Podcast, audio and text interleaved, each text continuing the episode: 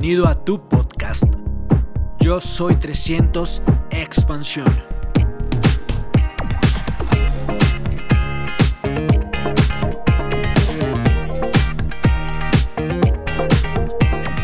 Uruguay admira México y hoy estar compartiendo con ustedes realmente es un sueño.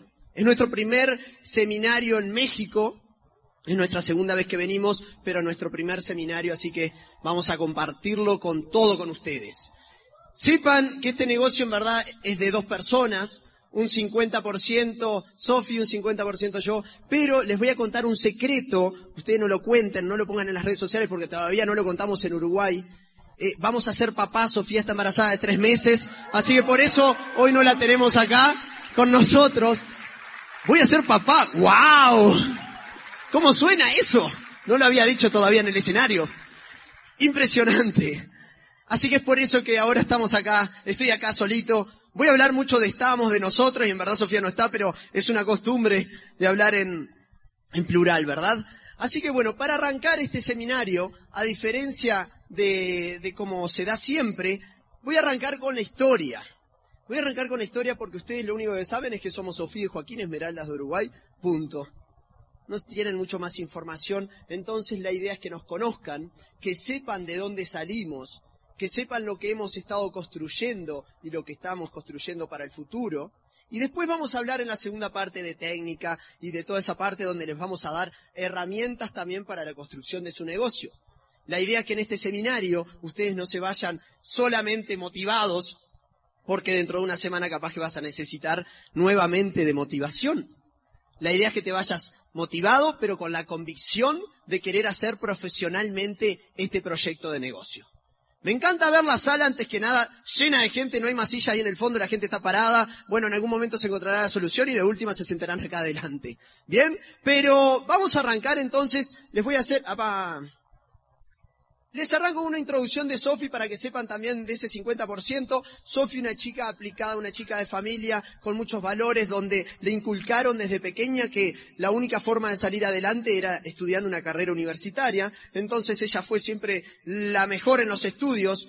Cuando termina el liceo, la secundaria, le dicen ustedes, cuando termina la secundaria ella se va a estudiar a la universidad, se recibe de diseño, de diseñadora gráfica, eh, con honores, eh, la primera eh, en recibirse, entonces ella pensaba que con, que siendo la mejor y la primera y la más rápida y con las mejores notas, iba a tener un gran trabajo. Lo que se encuentra al salir es que la oferta laboral estaba tapada de diseñadores y lo único que le, que encontró para trabajar era en un lugar bastante feo, en un lugar donde se hacía comida para perro.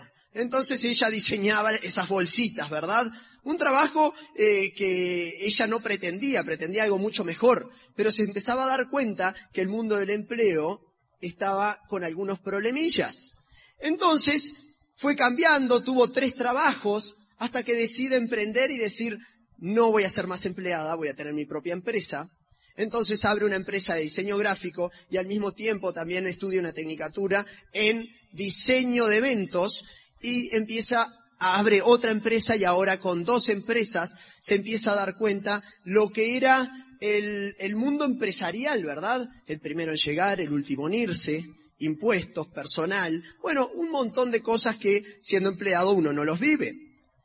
Entonces, pero los padres muy contentos porque su hija universitaria estaba trabajando de lo que había estudiado. En mi caso, un poquito distinto. Yo vengo del campo, vengo de una familia donde me, acuerdo cuando tenía seis años, siete años, con mis padres la forma de trasladarnos por la ciudad era una Hondita 50. ¿Saben lo que es una Hondita 50, la motito? ¿Sí? Bueno, en esa motito era que nos desplazábamos papá, mamá, mi hermana mayor y yo. Pero mis padres, que mamá maestra y papá maestro, papá decide emprender porque se da cuenta que en el mundo del magisterio con, ese, con esa clase de trabajo, no iba a llegar a tener a la familia como él pretendía tenerla. Entonces decide emprender en el rubro apícola, apicultura, producción de miel, y gracias a eso yo pude ver y vivir en una casa donde desde pequeño se habló de negocios, se empezó a ver plata entrar, papá nos mostraba el colchoncito de dinero y nos decía, con esto vamos a invertir, con esto vamos a comprar más colmenas, con esto vamos a comprar casas, con esto vamos a salir adelante. Y de pasar de tener esa jondita, papá pasó a ser una persona que podía tener todo lo que quisiese.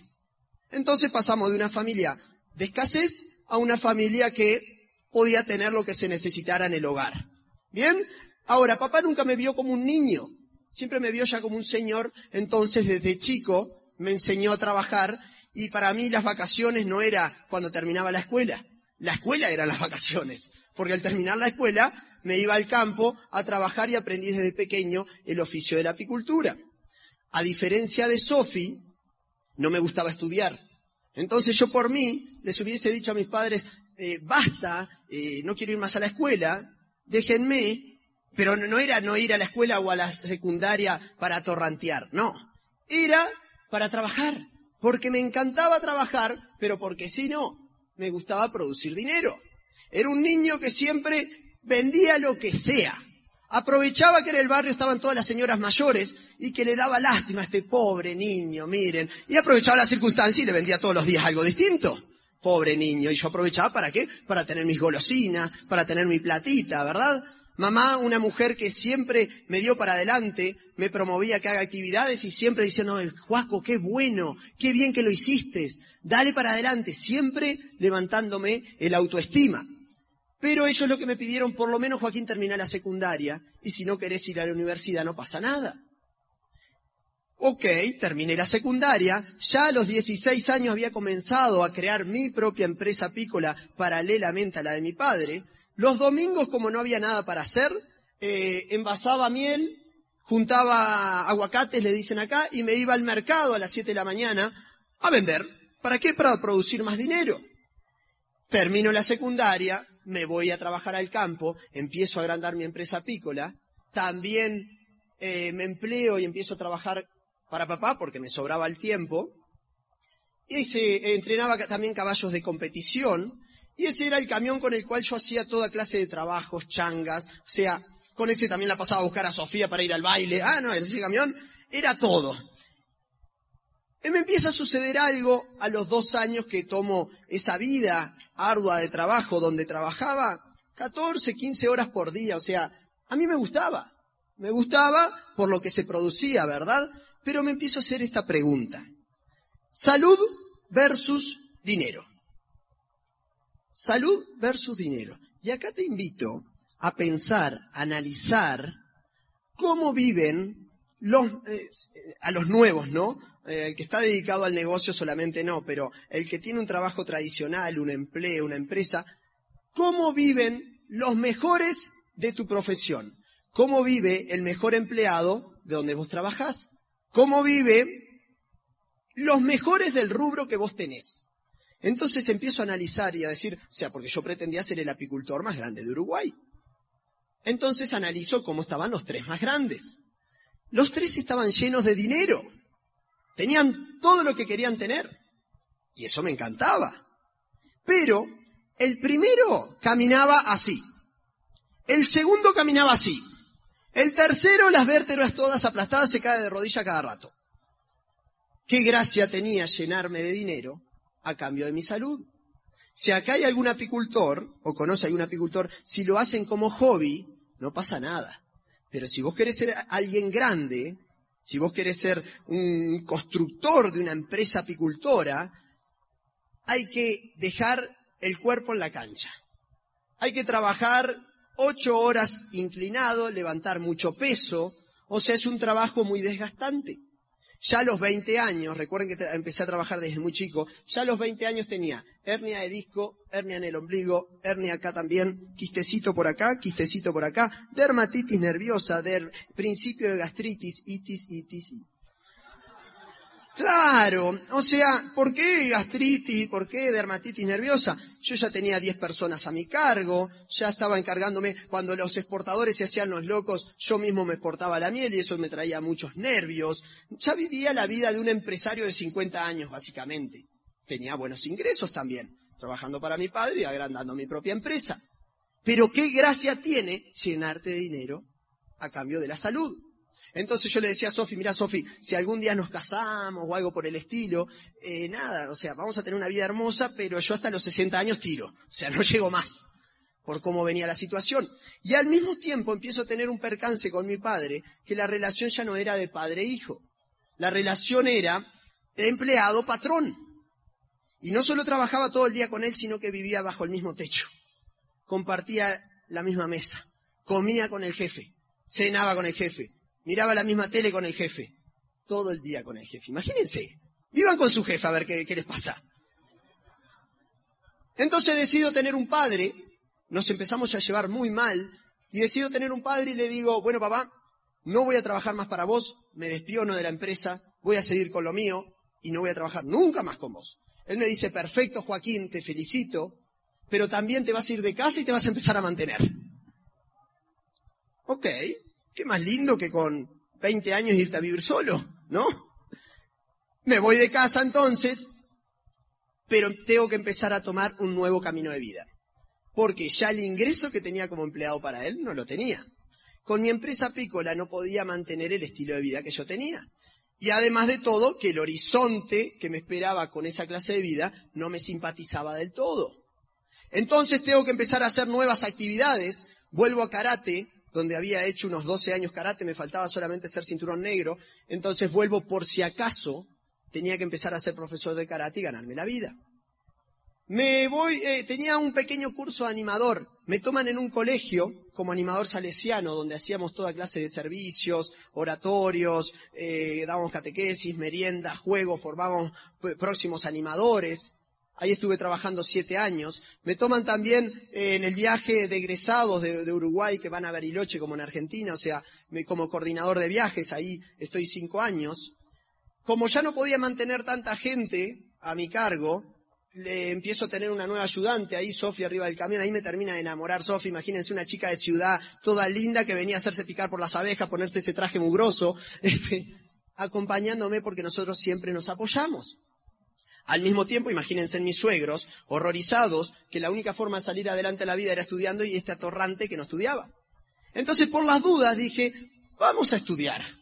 Entonces hago la carrera de administración de empresa, me recibo, después hago una tecnicatura en recursos humanos, esto me llevó cuatro años. O sea, no era por burrés que no estudiaba, era solamente que no me gustaba. Pero me encontraba en un momento que yo tenía que tomar nuevos caminos de vida y para eso me tenía que mover y tenía que salir de donde estaba. Entonces había que hacer toda clase de alternativas. Lo único que seguía analizando que como profesor de karate, como animador, como coordinador, como administrador de empresa, no iba a llegar tampoco a lo que yo pretendía. Entonces estaba perdido. En ese entonces, en el año 2010, mi madre, ah, a ver, mi madre y mi suegra me prestan un libro cada una. Mi madre me presta el libro El secreto, que eso me ayudó a decir todo lo que yo me proponga lo puedo realizar. Y mi suegra me presta Padre Rico, Padre Pobre, y ese libro fue como que me pegó unos cachetazos y me hizo entender lo que yo tenía que empezar a hacer. Que tenía que empezar a crear activo financiero. Que tenía que empezar a vivir de una forma más justa. No gastarme la plata, porque yo ganaba plata. No sé qué pasaba con la plata. Yo ganaba. Mucha. Pero se gastaba, se iba. Entonces acá entendí lo que tenía que empezar a hacer. Entonces empezamos a tener una vida con Sofía un poco más justa a partir de los 20 años y dijimos hasta los 30 vivimos justamente y todo lo que ganemos tiene que ser para invertir. Entonces, a partir de ese libro, Padre Rico, Padre Pobre, yo empecé a leer toda clase de libros, toda clase de libros que los tenemos en este sistema educativo, y empezamos a hacer una bola de dinero. Empezamos a comprar acciones, empezamos a comprar bonos, empezamos a ganar dinero, nos compramos nuestra primer casa, la vendimos, con esa nos compramos dos más, o sea, empezamos a hacer una bola de dinero y donde yo escuchaba la palabra negocio, yo iba corriendo a escuchar. No importa lo que fuese, con escuchar uno no pierde nada. Entonces en eso era el año 2011 y me acuerdo de esta señora, Elsa, que había sido profesora de matemática particular mío, y me acuerdo que tenía un asilo. Un asilo, eh, ¿se entiende lo que es un asilo? Un hogar de ancianos muy precario. Era un hogar eh, que las puertas tenían rendija, eh, y era invierno y el invierno en Uruguay es muy frío. Entonces agarro y, yo tenía una, el camión, tenía una motosierra, yo en invierno iba, me cortaba un pino, me lo hacía rolones, prendía mi estufa, espectacular. Y me acuerdo esa noche del, hogar de ancianos y digo, ¡pah! ¡Qué frío que debe hacer en ese lugar! Entonces, decido ir a cortar otro pino y a donar la leña al, hogar. Dar sin esperar nada a cambio, que es algo, uno de los valores que tenemos que tener en el negocio. El, sentimiento de servir, de dar. Para eso es que estamos. En eso, cuando estamos ahí, yo les hago una consulta antes de seguir. ¿Quiénes de los que están acá en la sala, sean sinceros, van y le dan el plan, el plan de negocios a una persona de 70 años? Levante la mano. ¿Quién le da el plan a una persona de 70 años? ¿Tres, cuatro, cinco? Levante la mano. Ajá, 10 personas más o menos en la sala. ¿Quién va y le da el plan a una señora o un señor de 80 años? No irle a vender omega 3, el plan de negocios. De 80 años, ¿cuántas manos? A ver. Todos deben conocer, bueno, cinco manos ahora más o menos. ¿Quién va y le da el plan de negocios a una persona de casi 90 años? Ok, sigamos con el seminario. Elsa sale del, hogar de ancianos y me dice, Juaco, tengo un negocio para presentarte. Casi 90 años. No discriminen gente. Elsa hoy en día tiene el 90% de la generación Y de todo el Uruguay. Y ustedes están discriminando a esa gente. No sabés quién puede llegar a ser el nieto. No sabés a quién puede llegar a conocer ese señor o señora. Elsa me hace pasar para adentro me explica el negocio de Amway, me habla de ganar mucho dinero, de viajar por el mundo con este hermoso catálogo de productos. Y obviamente ganar dinero y viajar por el mundo era algo que ya lo estaba resolviendo con todas las inversiones que estábamos haciendo. Y cuando me mostró el catálogo de productos, yo dije, qué horror. Me quiere poner a vender catálogo por producto, producto por catálogo. Entonces le dije que no. Y Elsa, como, ¿qué, qué sucede cuando alguien te dice que no? ¿Qué hay que hacer? Ella me volvió cliente. Y durante dos años me estuvo haciendo el correcto seguimiento. El correcto seguimiento. Y vos hoy capaz que estás llorando, ay, me dijeron que no ayer. Me dijeron que iba a venir al seminario y no vino. Tranquilo. Paciencia. Lo vas a ir haciendo con el que te dice que sí y hace un correcto seguimiento. Elsa durante dos años cada seis meses me volví a invitar a una reunión. Y yo por respeto a la gente mayor, iba para hacerle el aguante. Y no entendía nada. Hasta que a los dos años me dice un día, Juaco, ahora a Paysandú, que es nuestra ciudad, van a venir los dos más grandes de Uruguay, que te van a explicar algo que yo todavía no he sabido explicarte. Y yo digo, ajá, ahí debe estar el negocio. Algo tiene que haber, por algo insisten tanto. Esas dos personas, y, me da la exclusividad de que iban a venir a mi casa. Obviamente yo me, saben cómo me sentía, los más grandes de Uruguay, a venirme a explicar algo que todavía no me habían explicado, en mi casa. Entonces, ellos, llegan, con Elsa llegan los tres, luego ellos dos iban a ser nuestros platinos, ¿verdad? Llegan los tres y entran a casa y ven en el escritorio el cuadrante del flujo del dinero. Cómo hacer amigo e influenciar sobre las personas. Libro de Maxwell. Cartelitos por toda la casa. Cuánto iba a ganar con las acciones, con los bonos, con los alquileres, con la cosecha. Visualizando. Los ojitos de ellos les hacían así. Lo único que no se podían equivocar, no vaya a ser que yo les diga que no. No vaya a ser que después de dos años les siga diciendo que no al proyecto. Entonces ellos me dicen, Joaquín, nosotros tenemos un sistema educativo que con, este, con esta clase de libros generamos riqueza. Y yo les digo, sí, ya sé, sí, yo voy por eso. Ya los estoy leyendo. Me dicen, no, no, no, pero acá hay algo mucho más grande que la única forma de entenderlo es que vengas a un seminario en Montevideo. Yo nunca hubiese ido a la capital si Sofía no hubiese estado estudiando allá. Yo era un bicho, era un bicho de campo. No, no, no, no salía, y menos a la capital. El ruido que hay, los autos, capaz que me pisaban. Andás a ver. Pero como quería y tenía que ir a visitar a Sofi, dije, en vez de ir al teatro, en vez de ir al cine, vamos a ver un seminario de esta cosa. Así como hay un seminario de esta cosa, decía yo. Vamos a ese seminario. Ah, ahí va. Ahora les voy a explicar por qué esa carita, no es porque sí nomás. Esa carita como maliciosa y rarita. En ese primer seminario, primero que nada, había una esmeralda acá arriba y que dice las ganancias de los platinos, esmeraldas, diamante. Y con Sofi nos agarramos de la mano y fue como, wow, esto no es un negocio de venta. Esto va mucho más allá. Y yo le acodeo a Sofi y le digo, Sofi, ¿cuál quieres ser? Y Sofi me dice, Esmeralda. Yo le digo, perfecto, suena femenino, pero vamos Esmeralda. Porque ese era el ingreso que a nosotros nos servía. A nosotros nos servía de ese ingreso en adelante. Antes no. Para eso teníamos nuestros trabajos. Algo común y corriente era. Y al mismo tiempo en esos seminarios se decía, que se levanten los que vienen de Ciudad de México y se los aplaudía. Que se levanten los que vienen de León y se los aplaudía. Que se levanten los que vienen de Guadalajara y se los aplaudía. Y de repente dicen que se levanten los que vienen de Paysandú. Y nos levantamos Elsa, Sofía y yo. Tres personas. Yo miro para los costados y le digo, Elsa, ¿hace cuánto que está Amboy en Uruguay? Veinte años. ¿Veinte años y somos tres? Y eso me causó indignación. ¿Cómo que somos tres? Entonces, al terminar el seminario, ya con mi estuche de negocio entrando al negocio, le digo, Sofi, sacame una foto. Sacame una foto porque esto no va a quedar así. Este seminario yo lo llevo para mi ciudad. Este seminario lo vamos a llevar para todo Uruguay, nada de que esté solo en la capital. Entonces, eso era lo que estábamos visualizando, lo que íbamos a construir en un mediano plazo. ¿Bien? Ahora, gracias.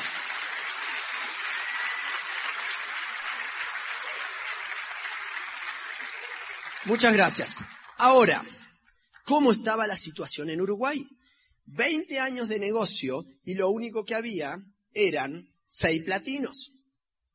Seis platinos y un seminario de cien personas. Veinte años de negocio. Eso era lo único que había. Y un mercado totalmente quemado. No sé por qué, pero estaba quemado. Todo el mundo conocía a ambos y menos yo. Vos hablabas de Ambo y todo el mundo, sí, ya sé, de esa, no, hace 20 años que está y no, nadie le ha funcionado, nadie ha hecho dinero. O sea, llegar a platino era como, wow. Y claro, si en 20 años era lo máximo que había. Entonces, ¿qué fue lo que nosotros tuvimos? Una actitud positiva de decir, si nadie lo ha hecho profesionalmente, ok, seremos los primeros. Y eso fue lo que hicimos. Ahora, siempre con actitud positiva. Recuerden que cuando das el plan, el plan se contagia. Se contagia con tu actitud positiva. Con tus ojos. Que cuando te digan, ¿estás seguro que esto es verdad? Sí, no, así no. Claro que estoy seguro. Claro que lo vamos a hacer y que vamos a tener éxito. Vamos a armar ese plan de acción para ganar plata dentro de cuatro o cinco meses. Entonces decidimos tomar este proyecto, pero cada vez que nosotros arrancábamos algo con Sofi, nos hacemos esta pregunta. ¿Jugar a ganar o jugar a no perder es lo mismo? ¿Es lo mismo o no? Claro. Porque jugar a no perder es como que eh, eh, estoy, no estoy. Estoy, no estoy. No, no doy mi palabra por las dudas, no, que no me vean mucho. Que no vaya a ser que. En cambio, el que juega a ganar, el que juega a ganar, se tira a la piscina sin saber que está fría o caliente. Si vino con el shortcito y está pronto para la piscina, no prueba la agüita, se tira. Porque ya vine hasta acá. Entonces nosotros decidimos jugar a ganar. Y después de ese seminario le preguntamos a nuestros platinos, les dijimos, ¿qué tenemos que hacer? Nosotros queremos jugar a ganar. Cuéntenos cómo se juega a ganar. Y ellos lo que nos dijeron es, los que juegan a ganar, el mes que viene, están en una convención, me dicen. Los ganadores están en la convención. Todos los que no estén ahí son los que juegan a no perder. O los perdedores directamente. Entonces entendimos desde un principio que si queríamos ganar en este proyecto, teníamos que estar en ese lugar. Al mismo tiempo nos dicen, eh, buenísimo si están ustedes, pero la idea es llevar gente. Perfecto, vamos a sumar gente. Ahora, ¿cuál fue el principio? ¿Cuál fue el principio? Ah, va. Bueno. Soy de campo, recuerden. Entonces, vamos a esa primera convención y nos dijeron, no solamente vayan ustedes, traten de llevar gente. Entonces pusimos gente, la, eh, obviamente que las convenciones eran en otro país. Teníamos que hacer 10 horas para llegar ahí. Entonces, sumamos gente al único ómnibus que se armaba de Uruguay y quedaban dos personas afuera. Entonces yo dije, no importa que el equipo vaya ahí, yo me quedo afuera, con Martín, ahora les voy a contar quién es Martín, Y dijimos, vamos en mi autito. Yo en ese entonces tenía un Hondita Civic del año 81, bien viejo, y dijimos, 10 horas, ¿qué son? No es nada. Entonces salimos en el Hondita y cuando íbamos 45 minutos fundimos el auto. 10 horas, 45 minutos fundimos el auto. O sea, era más fácil volver para atrás. Ustedes se dan cuenta lo caro que me iba a costar esa convención. No solo la entrada, no solamente el, pasaje, no solamente la estadía, no solamente eso, sino que 3 mil dólares para arreglar el motor.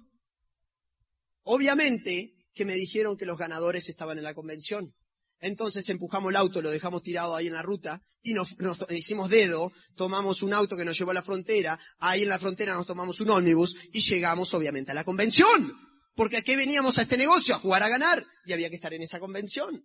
Cinco días después fui a buscar el auto. Perfectamente podía haber vuelto llorando para Paisandú, estaba 45 minutos solamente. Llorando de lo caro que me iba a costar, si yo no tenía ni idea de lo que era esa convención. Pero sabía que había que estar ahí. En esa convención con Sofía entendimos la magnitud del proyecto.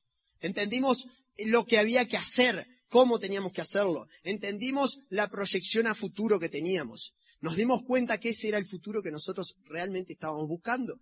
Pero cuando volviéramos a nuestra ciudad, estábamos solos. Elsa manejaba muy bien la parte de productos, pero no la parte de la expansión, la parte de la red. Entonces les dijimos a nuestros platinos cómo seguimos. Ellos nos dieron una libretita de los ocho patrones de Luis Costa, así finita, y nos dijeron, si ustedes aplican eso, éxito asegurado. Punto. Nos volvimos a nuestra ciudad. Nadie nos dio el plan. Nadie nos explicó el diferencial. Nadie nos explicó las 16 formas de ganar dinero. El diferencial lo aprendí al año. Hoy en día lo enseñamos a la semana de la persona que entra. Las 16 formas de ganar dinero creo que las aprendí o las vi a los dos años y pico. Claro, estábamos en nuestra ciudad, pero aquí eh, eh, nosotros teníamos que tomar las riendas de nuestro negocio. Si es tu negocio, ¿qué estás esperando? ¿Que, que te lo hagan? ¿Estás esperando que te ayuden en todo? Buenísimo si tenés tu línea de auspicio y que sea poderosa. Buenísimo. Pero no te quedes sentado. Toma las riendas. Yo no tenía una persona para decirle, vení, acompáñame, que este es uno de los empresarios más grandes de Paysandú y vos que tenés resultado, hablas mucho mejor. No, yo siendo 0%, caía con un papel y una lapicera a explicarle el plan. ¿Y vos cuál resultado tenés? Y yo gano 10 dólares por mes. Es una miseria. Pero ¿qué me importa? Si era mi negocio. Yo tenía que hacerlo funcionar. Y con esa actitud fue que nosotros arrancamos a hacer. En el fondo de casa, tenía, eh, eh, en el garage, allá en el fondo tenía un saloncito donde había material apícola, sacamos el material apícola, con, pinté las paredes color azul, porque ahora era Amway, Amway, Amway, estábamos re locos, imagínense. Y ahora era el salón Amway. Y ahí empezamos a dar planes, y ahí empezamos a juntar al equipo, y empezamos a trabajar. Ahora, ¿cuál es el secreto de nuestro principio de éxito? ¿Cuál fue el secreto? Habernos conectado a nuestra línea de auspicio. Esta fue nuestra línea de auspicio. Elsa, Anelita Odulio, mis platinos y mi auspiciadora. La mejor línea de auspicio que me había podido tocar. Como ustedes, la mejor línea de auspicio que pueden tener. Porque la línea de auspicio es la única que tenés y no se cambia. Ahora van vos que sepas valorarla. Van vos que sepas apreciarla. Perfectamente podíamos haber dicho nosotros, estos viejos, yo, yo, soy joven, yo voy a hacerlo a mi manera. No, gente, humildad. Nosotros dijimos, esta gente tiene 20 años en el negocio. Esta gente se formó con la escuela de Ángel de la Calle, con Luis Costa. Ellos abrieron el mercado con Luis Costa en Uruguay. O sea, cuéntenme en todo. Explíquenme en todo lo que saben. Muéstrenme qué es lo que hay que hacer y qué es lo que no. Yo tengo la fuerza para correr, pero necesito la sabiduría de ustedes. Entonces, codo a codo con mi línea de auspicio, fue que empezamos a trabajar. Nosotros supimos valorar, porque eso es lo que tenés que hacer. Vos tenés que sacar lo mejor de la línea de auspicio. Nunca va a ser perfecta. Nunca va a ser perfecta. Pero tienen muchas cosas buenas. Entonces vos vas a sacar lo bueno, lo malo, olvídate, y poné lo que te parezca que falta. Y el próximo saca y pone lo que falte. Y así es como vamos evolucionando la línea auspicio y cada vez mejor. El problema es quedarte sentado porque son geniales.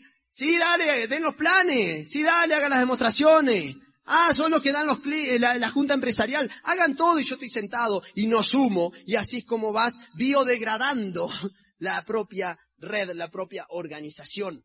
Vos tenés que ser uno más que está poniendo información, que está poniendo actitud, que está poniendo algo bueno para seguir mejorando para el día de mañana. Empresario que entre, empresario que entra en una organización mejor que cuando yo entré. Y eso es lo que cada uno de ustedes tiene que entender. Ahora, empezamos a armar el negocio. Empezamos a dar planes. Empezamos a hacer todo lo que había que hacer. Nos movíamos para ir a los seminarios 360 kilómetros. Nos movíamos para ir a las juntas empresariales 360 kilómetros. Y allá iba yo con mis jóvenes. Íbamos a esos seminarios y como no había reconocimiento, se hacían demostraciones de producto. Imagínense los jóvenes, qué lindo que les gustaba el seminario. Les encantaba ver un lavarropa, cómo se lavaban las medias y se las mostraban. Eso era lo que se mostraba en los seminarios de Uruguay en ese entonces.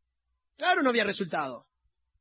Vimos un reconocimiento oro, o sea, un reconocimiento de plata en adelante a los dos años y pico. Por primera vez, wow, increíble, sí se puede. Ahora, miren lo que nos pasó. Yo le llamo las olas de gente. Empezamos a trabajar, enseguida encontramos a Martín y Analía, una pareja espectacular. Analía estaba estudiando en Montevideo medicina, ahora es doctora. Estaba estudiando en Montevideo con Sofi. Y con Martín empezamos a hacer el negocio en Paysandú. Empezamos a armar y a los 10 meses de negocio, que habíamos creado una hermosa organización, la gente empezó a ser súper lógica y empezó a decir, para, para, para, para. Si en 20 años nadie tiene resultado, ¿por qué nosotros vamos a tener? Para, para, para, para. Uruguay tiene 3 millones de habitantes. Claro, países como México, como Brasil, ahí sí funciona. Pero en Uruguay con 3 millones. No, para, para, para. ¿Viste cómo somos los uruguayos, re tradicionales, re cuadrados? No, para, para, para. Somos frontera en paisano. Entonces del otro lado se compra todo el bagallo súper barato. Acá no va a funcionar. Y toda la gente empezó a, tener eh, excusas de todo tipo, espectaculares, y se fueron todos y quedamos solo con Martín a los 10 meses. Y con Martín dijimos, no importa, vamos a seguir, vamos a proseguir, vamos a seguir haciendo, ahora mejor porque ya en 10 meses aprendimos muchas cosas. ¿Y qué fue lo que hicimos? Seguimos dando planes, creamos nuevamente una organización espectacular, tanto Martín como yo, y a los 10 meses de vuelta, o sea, ya íbamos 20 meses de negocio, gracias a haber perseverado, gracias a haber aguantado, ¿saben lo que sucedió a los 20 meses de negocio? Se fueron todos de vuelta. Ja, ja, ja. A mí también me da gracia hoy en día. Imagínense en ese momento. Imagínense en ese momento. 20 meses de negocio. Invirtiendo gasoil por todos lados, auto fundido. Viajando. Dando la cara. Haciendo todo lo que había que hacer. Moviendo el volumen. 20 meses de negocio, una persona. Nos juntábamos todos los miércoles en casa con Martín, pues, que era la, junta, dijimos, vamos a hacer una junta empresarial en Paysandú. Entonces todos los miércoles a las 20 horas llegaba Martín y yo. No venía más nadie. Nos mirábamos la cara y decíamos, ¿qué estamos haciendo mal? No venía nadie. Y el miércoles siguiente, no venía nadie. Y Martín me decía, Juaco, no te preocupes, yo no te voy a abandonar. Y yo decía, ay, pobrecito, yo por lo menos tengo uno. Él no tenía ninguno. 20 meses de negocio. Una desgracia. Ahora, este proyecto, yo perfectamente podía dejarlo. Tenía mi empresa apícola que venía creciendo impresionante. Martín vendía pulseras en la playa. Él no tenía ninguna opción más, pero yo le había vendido un proyecto empresarial, le había vendido un sueño. Esto ya era un desafío personal. ¿Qué iba a hacer yo? Iba a dejar y mis amigos, mi familia me iban a decir, Joaquín, ¿cómo vas con Amway? Eh, no, dejé. Ah, no funcionaba. No. ¿Me quisiste hacer entrar en un negocio que no funcionaba? Sí. Eso iba a decir. No, claro que no. Era un desafío. Había que hacerlo funcionar sí o sí, cueste lo que cueste. Estábamos preparados para pagar el precio.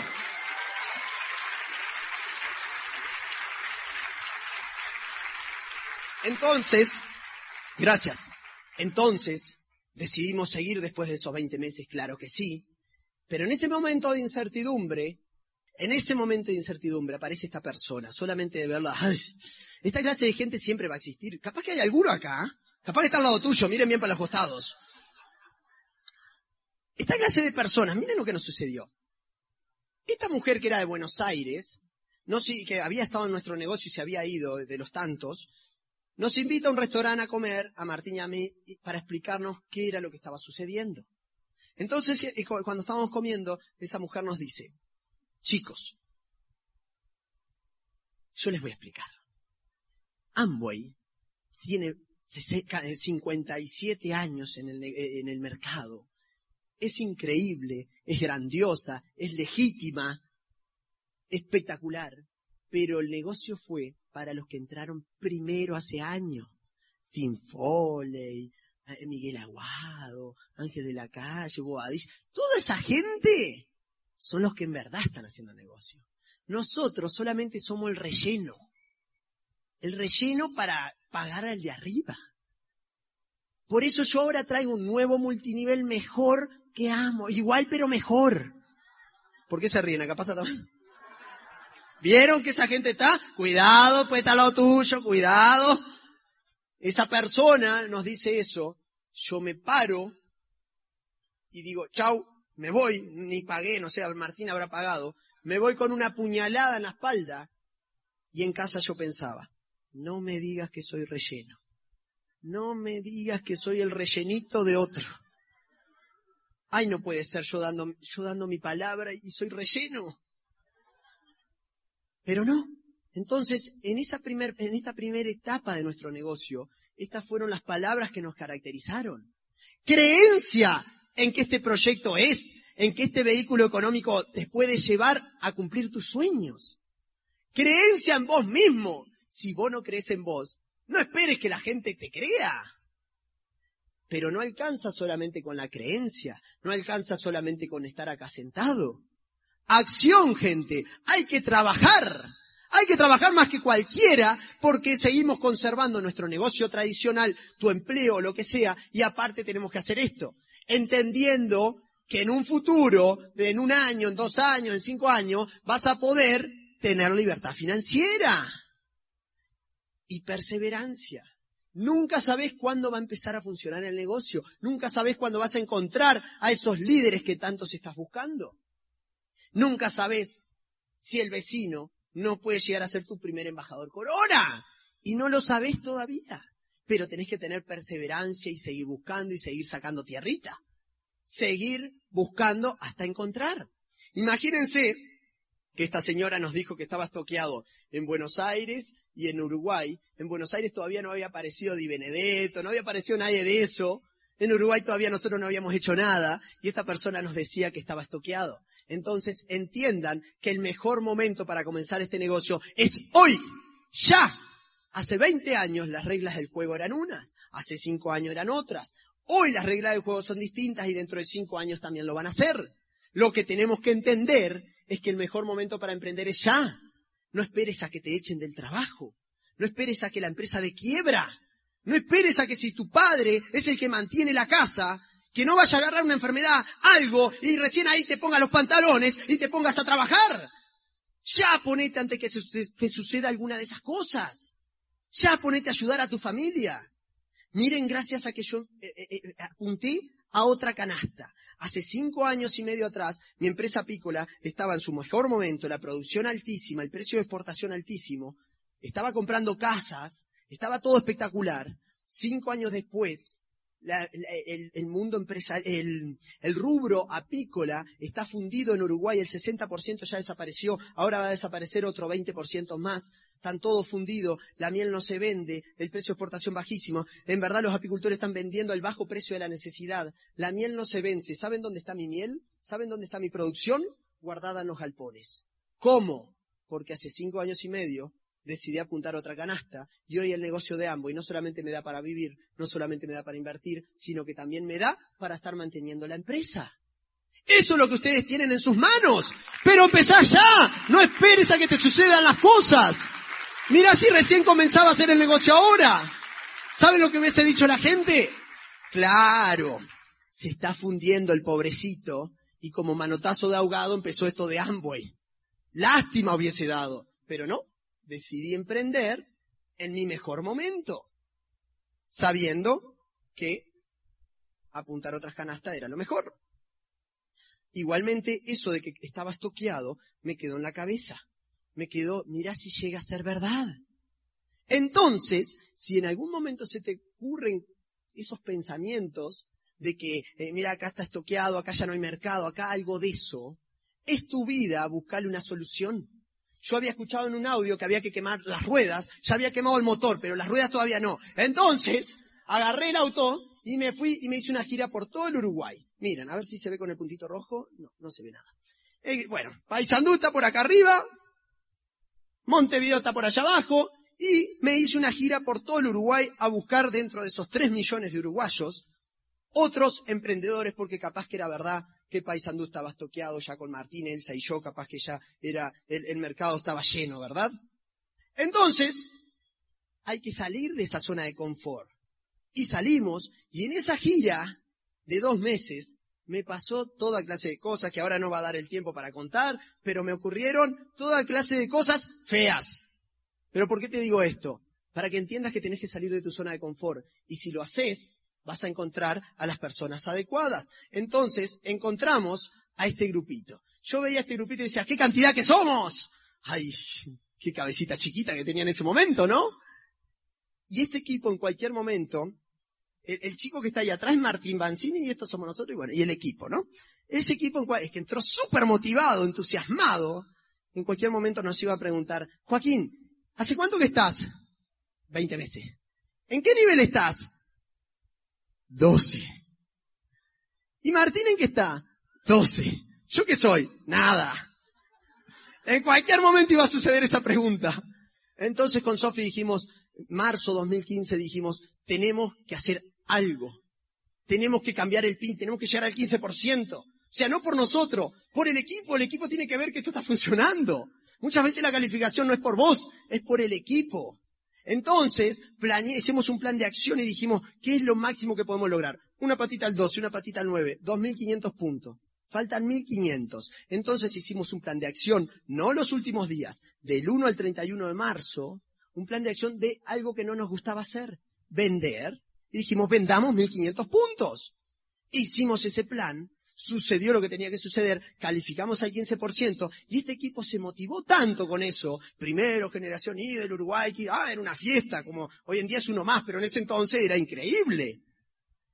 Entonces empezamos a llenar el saloncito de casa, empezó a llenarse cada vez más y este equipo me dice, Joaquín, por favor, no podemos seguir en el salón de tu casa. Tenemos que invitar a la gente a la casa de un desconocido. Pasar por ese garaje oscuro y allá al fondo te van a explicar un negocio que no te puedo dar adelantos.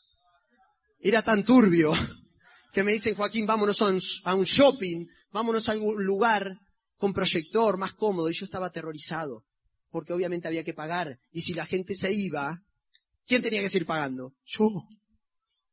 Pero confié en el equipo y nos fuimos a ese saloncito y empezamos a trabajar. Y acá, por ejemplo, en esta foto somos 20 personas, de los cuales 18 éramos empresarios, dos invitados. Entonces decíamos cuando llegamos, no nos saludemos entre nosotros, que no se den cuenta que somos todos empresarios. Entonces llegamos y decíamos, buenas noches, y estábamos haciendo, buenas, no, no nos conocemos, no nos conocemos, buenas noches. Hacíamos malabares para que esto empiece a funcionar de una vez por todas. Que no se vayan a dar cuenta que todo el seminario son para ellos dos nomás. Y que todos los otros son cómplices. Ay, era cualquier cosa que hacíamos con tal de que empiece a funcionar. Y esa motivación y ese saloncito se empezó a llenar. Y empezamos a escuchar que en Argentina hacían talleres. Entonces dijimos, bueno, vamos a hacer talleres. Y empezamos a trabajar ay, y a formar líderes y a formarnos entre nosotros, enseñarnos a dar el plan, enseñarnos la forma de ganar dinero, enseñarnos los talleres básicos, enseñarnos todos. Y después de cuatro meses, o sea, 20 meses, un negocio solamente. Y a los cuatro meses de esos 20, llegó, ay, ay, ay, se me va. Bueno, llegó la calificación plata. Cuatro meses después de esos 20 meses con una persona. O sea, nunca sabes cuándo te va a empezar a explotar el negocio. ¿Qué hubiese hecho la mayoría a los 20 meses? No me lo digan, que no me gusta saber esas cosas. Piénsenlo nomás por ustedes. ¿Qué hubiese hecho la mayoría a los 20 meses? Nosotros decidimos seguir y cuatro meses después llegó ese momento. Ahora, el momento de reconocimiento es el momento de agradecerle a la persona que los invitó. Ese momento no, no sirve con decirle ahí abajo, che, gracias por haberme invitado a esto. No, el momento del escenario, cuando te reconozcan, es el momento de reconocer a la persona que te invitó. Y eso es lo que estamos viviendo con Elsa en ese momento, agradeciéndole por habernos cambiado la vida para toda la vida. con este proyecto de negocios.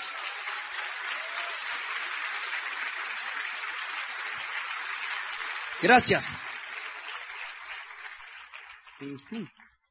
El saloncito se empezó a llenar. Cada vez empezamos a ser más personas. Y como empezamos a ser cada vez más personas, ahí tomé la decisión yo mismo, ya no le pregunté al equipo y dije, como el salón está lleno como hoy, estamos cómodos, miren qué contentos que estamos con el salón lleno. Pero no, si estamos contentos y cómodos, no vamos a seguir creciendo. Entonces decido irnos a un salón muchísimo más grande para incomodarnos y decir entre todos, tenemos que llenar esas sillas, tenemos que llenar hasta la pared ese salón. ¿Y qué pasó? Empezamos a ponerle un poco más de energía al evento y el evento en Paisandú, esto es la junta empresarial, empezó a crecer y cada vez empezamos a ser más personas y empezamos a ponerle luces y empezamos a poner discoteca y un ambiente juvenil que los jóvenes venían, no entendían nada, pero decían, qué buen ambiente que hay acá. Qué bueno lo que se está viviendo. Quiero volver la semana que viene. Y gracias a ese crecimiento y gracias a, ese cambio de pensamiento, gracias a poner otra vida en el negocio de Amway, gracias a ponerle a otra energía, el año pasado, el 28, ah, ahí va. El año pasado, el 28 de febrero, llega este momento, ahí en conjunto con la línea auspicio, mirando el celular, cuando el 28 de febrero, por sexto mes consecutivo, las tres patas calificando en 10.000 puntos, significaba que estábamos calificando la meta de la Esmeralda. La meta que nos habíamos puesto desde un principio. El enfoque a Esmeralda, a Esmeralda. Ese era el enfoque que teníamos planeado. ¿Se dan cuenta cuando a ustedes les pase que miren el celular y te seas nuevo Esmeralda? Qué increíble. Ya dando vuelta el celular ya se convertía en una esmeralda que brillaba totalmente. Ahora, todo lo que nosotros fuimos haciendo en esta primera parte fue una siembra. Sembramos y empezamos a tener recompensas. Ahora estamos en el momento de sembrar para otros pines. Estamos plantando, plantando, sembrando, cuidando la tierra, cuidando la plantita que están haciendo para dentro de un tiempo empezar a cosechar nuevamente. Pero en esta primer parte, esta primer cosecha, por ejemplo, tuvimos la primer convención en Uruguay y miren en dónde, no en Montevideo, en Paysandú, en nuestra ciudad, donde éramos tres personas. Tres personas y ahora teníamos la primer convención después de 23 años en Uruguay. Nosotros cerramos en Esmeralda, en, nuestra, en nuestro Paysandú, de 80.000 habitantes. Hoy en día el negocio se nos ha repartido por todo el Uruguay, estamos por todas partes. Pero en ese entonces, en Esmeralda se cerró en 80.000 habitantes. Y la primera convención en Uruguay, en nuestra ciudad de Paysandú, donde no había mercado, donde solamente había tres locos que empezaron a crear algo.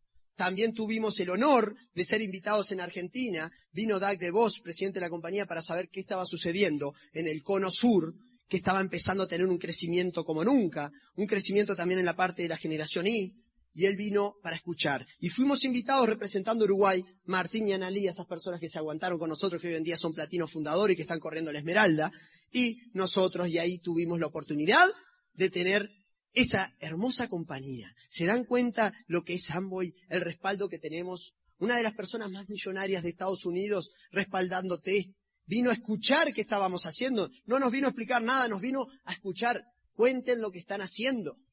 Eso fue una gran oportunidad que pudimos vivir. Acá también tenemos ese momento que también te va a ocurrir. Un día mirando el celular te va a llegar un mensaje y va a ser Sergio Charo Rivera diciéndote, te queremos en Chicago para que cuentes tu historia de éxito. Queremos saber cómo lo hiciste. Y eso es lo que estamos viviendo en esa foto. Nuestros embajadores Corona, Ángel y Maite de la calle, que nos invitaban a España el año pasado a contar nuestra historia de éxito, a contar cómo lo hicimos. Imagínense en asesoría de lujo, todo el tiempo. Imagínense en compartir escenarios con tus embajadores Corona, con tus diamantes Sergio Charo, que son admirables. Nosotros los amamos a ellos. Ustedes tienen una línea de auspicio que mantiene valores, que mantiene la humildad, que son personas de ética increíbles. Bajo ese respaldo están ustedes. Es increíble el año de auspicio que, que, tenemos ambos. Nosotros hoy en día trabajamos directamente con Ángel y Maite de la calle. Y ustedes me imagino que también tienen sus diamantes acá, sus líderes acá, que también están conectados con Sergio Charo. Y eso es increíble, porque son años de experiencia, gente que va a hacer que tu camino se acorte enormemente. También te va a ocurrir esto. El año pasado tuvimos la invitación, acá, a un viaje Yo perfectamente podía haber puesto la foto en Ada, Michigan, pero no. Puse la foto en el bowling de Ada, Michigan. O sea, ¿qué me iba a imaginar yo que íbamos a ir a jugar al bowling en Ada, Michigan con los nuevos Esmeraldas del Cono Sur? Estos chicos son todos esmeraldas de Argentina, nosotros éramos los únicos uruguayos, ellos eran los esmeraldas nuevos de Argentina. Ninguno de nosotros piensa quedarse en esmeralda. Eso es increíble porque hace un tiempo atrás uno pensaba y decía, yo llego a esmeralda, me quedo 10 años, después corro el diamante. Hoy en día queremos, llegamos a esmeralda y es un pin de paso. Nadie se quiere quedar en esmeralda. Ya, ya hay un diamante en esta foto, ya hay una persona que calificó diamante ahora en febrero. Y ya hay varios que vamos rumbo a diamante. Y hay otros que ya van a calificar en este año fiscal. Ahora te va a suceder esto. Vas a empezar a tener un nuevo entorno donde vas a empezar, porque no es que nos casamos con Amway y se terminó. No. Amway es un vehículo económico, es un activo financiero que si lo haces correctamente, te va a dar el dinero para vos empezar a invertir en otros negocios. Nosotros con el negocio de Amway estamos invirtiendo en otros proyectos. Acá, en ese día, cerramos un negocio, hicimos un eh, conjunto de inversores y estamos construyendo un edificio con Pablo Di Benedetto, con Cecilia Suárez, con Yamil Raidán, con Agustín Luengo, que está ahí también, que es, el ingeniero civil, entonces es el que dirige eh, todo eso de la construcción. Yo solamente pongo la plata y ya no sé más nada.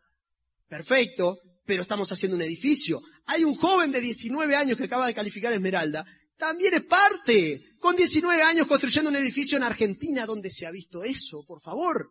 Eso se ve en este negocio. Entonces vas a empezar a tener un equipo de gente, un nuevo entorno que está hablando de salir adelante, que está hablando de valores, valores de familia, valores de ética, que estamos hablando de cómo mejorar en la vida y eso es lo que le espera a cada uno de ustedes. Y acá estamos con el equipo nuestro de nuestros platinos, por ejemplo. Este es nuestro equipo, eh, de platinos en adelante, platinos y platinos fundadores. Muchos de ellos los van a empezar a conocer porque están corriendo la esmeralda. Eh, es algo impresionante lo que se está a punto de vivir en Uruguay. Estos chicos, cuando nosotros llegamos a platino, el 80% todavía no existía. Y ese 80% todavía no lo conocíamos. Eso es lo que te va a suceder a vos. La mayoría de tus líderes todavía no los conoces. La mayoría de tus líderes todavía no están en el negocio. Algunos sí están, pero la mayoría todavía no. Hay gente que todavía no nació que va a estar en tu negocio y que van a ser diamantes de tu organización. ¿Se entiende la magnitud que tiene este proyecto? La visión que ustedes le pueden llegar a dar. Eso es lo increíble de este negocio. Hoy en día son mis manos derechas. Hoy en día son mis manos derechas. Y no los conocía, ¿se dan cuenta? Entonces hay personas todavía que no están en tu negocio que van a ser los manos derechas de tu proyecto. Así que los dejo en esta primera etapa. Ah, antes les voy a contar esta experiencia. En Montevideo, se, dos minutos me quedan. En Montevideo se decía que el negocio todavía no funcionaba. Así como se decía en Paysandú y todos esos versos. Entonces dijimos el año pasado con Sofi, que no funciona en Montevideo. Nos fuimos a Montevideo porque, claro, en Esmeralda empezás a tener tiempo y dinero, entonces podés hacer lo que quieras de tu vida. Nos fuimos cuatro meses a vivir. Nos alquilamos un hermoso apartamento para recibir a la gente, grande, amplio, y empezamos a, a dar planes, planes y planes. ¿Y saben lo que sucedió a los dos meses? Esta era nuestra junta empresarial con 300 personas. 300 personas en dos meses. 300 empresarios en dos meses. Y nadie lo había hecho en 24 años. Liderazgo, gente, visión. Decidan hacerlo profesionalmente. Eso fue lo que nosotros fuimos a hacer a Montevideo. Obviamente después de esos cuatro meses nos volvimos a Paysandú y eso sigue creciendo. ¿Cómo lo hicimos? Pregúntenle a los que vinieron a la reunión de liderazgo ayer. No puede ser que haya gente que se la está perdiendo. No puede ser que haya gente que se perdió la información de ayer donde expliqué cómo hicimos para tener una organización en Montevideo en dos meses de 300 personas. Entonces pedile a esa gente que sí está comprometida y que sí estaba en ese evento, que te cuente y te explique cómo lo hicimos. Y no se pierdan el próximo mes ese mismo evento de liderazgo, donde se está dando un poco más de información íntima. Gente, para terminar esta primera parte, después de ese pequeño palito. El mercado no hace el líder. El líder crea al mercado. Cada uno de ustedes tiene en sus manos este vehículo económico.